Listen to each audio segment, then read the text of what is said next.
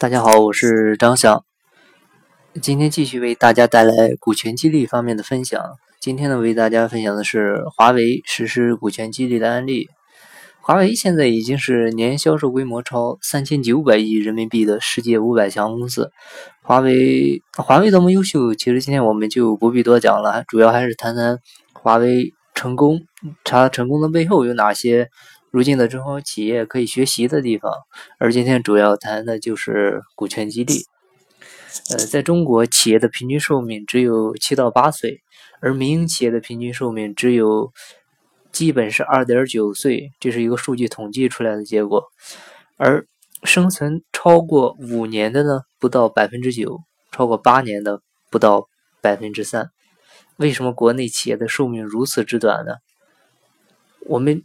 以中小民营企业为例进行深入探讨的中小民营企业创业之初，一般都会有一个英明的老板，有一个好的商业模式，再加上一些骁勇善战的员工，所以呢，一般都能做得不错。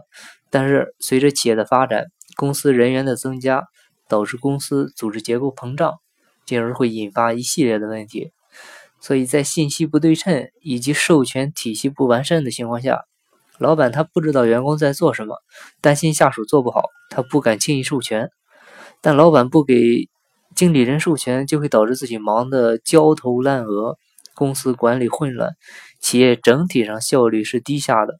经理人才呢，不能充分施展自己的才能，致使很多优秀的人才离开了企业。可是如果老板给经理人授权，由于老板和经理人之间的信息不对称。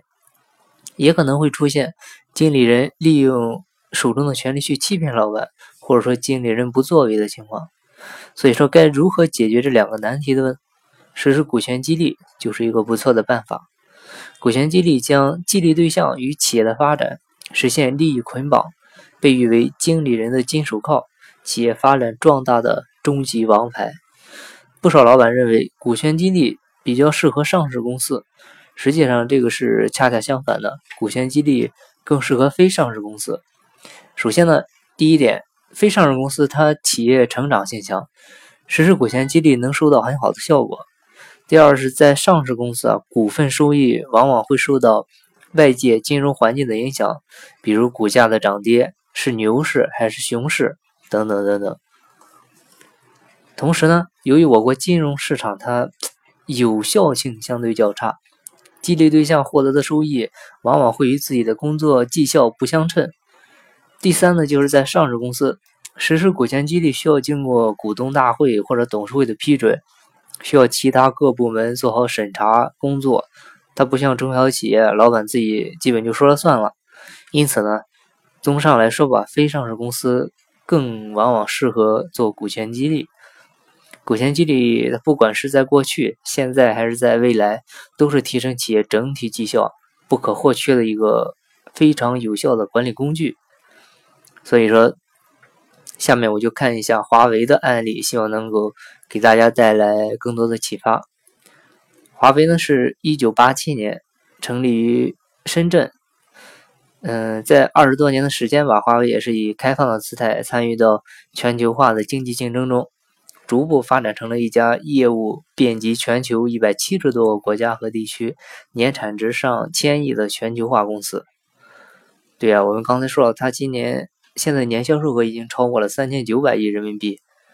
华为的成功呢，它很大一部分作用是源于股权激励。当九六年的时候，华为开始尝试员工持股制度，是由贸易公司转型为自主研发型企业的华为，为解决研发投入大。资金紧张、融资困难的问题，开始实施员工持股计划。当时的股权管理过程中的华为将这种方式明确为员工集资行为，参股的价格是十块钱一股，以税后利润的百分之十五作为股份分红，向技术和管理骨干进行了配股。这种方式呢，为华为赢得了宝贵的发展资金。九七年。深圳当时颁布了一个条款，叫《深圳市国有企业内部员工持股试点暂行规定》。华为呢，参照这个规定，对员工持股制度进行了改制，完成了第一次增资。当时华为在册的两千四百三十二名员工，他们的股份全部转到了华为公司的一个工会名下，占总股份的百分之六十一点八六，啊，不到百分之六十二。此时，随着公司效益的提升，华为逐步从资金困境中解脱出来。华为持股制度在担负内部融资任务的同时呢，也简变演变成了一种重要的激励制度。它与工资、年终奖金、安全退休金等一起，共同构成了华为的一个薪酬体系。这次改革后，华为员工股的股价改为了一块钱一股。呃，而这个时候呢，华为已经进入了一个高速增长的时期。为提高对人才的吸引力，华为在提高薪酬的同时，也加大了员工配股力度。随着每年销售额的增大，员工股的回报率常常甚至能够达到百分之七十以上。华为的员工还可以通过向公司设立的内部员工银行贷款啊来购买股票，这样就能解决新员工没有足够的购股资金的问题。华为的高薪技术员工呢，持股激励政策就这样形成了一个强大的人才磁场，使华为聚集了大批行业优秀青年人才。零一年的时候，华为聘请了国际著名咨询公司，开始对其股权制度进行调整变革。改制后，员工不再配发一块钱一股的原始股票，转而采用呢是以公司年末净资产折算价值的期权。老员工的股票呢，按零一年末公司净资产折算，增值到了两块六毛四一股。但是员工离开公司时，必须按上年股价将股权转让给公司。所以，随着公司规模的扩大，华为在新期权的配发上放慢了脚步，股权倾斜到少数核心员工以及优秀员工身上。对于大多数普通员工的中长期激励呢，采取是以原有股票的分红权为主，减少新增配股的方式。这种转变标志着华为随着企业规模的扩大和员工人数的增多，股权激励已经从惠普激励转变为中高层激励。华为员工持股计划经历了自由产生到逐步规范化的演变过程。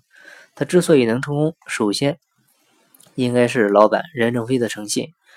这一激励手段确实能够起到激励和留住员工的作用，但同时呢，它也有着很高的不确定性。它通过对离职员工信守承诺，赢得了员工的信任。其次呢，持续的高分红、高配股，为减少支付现金红利造成的财富压力。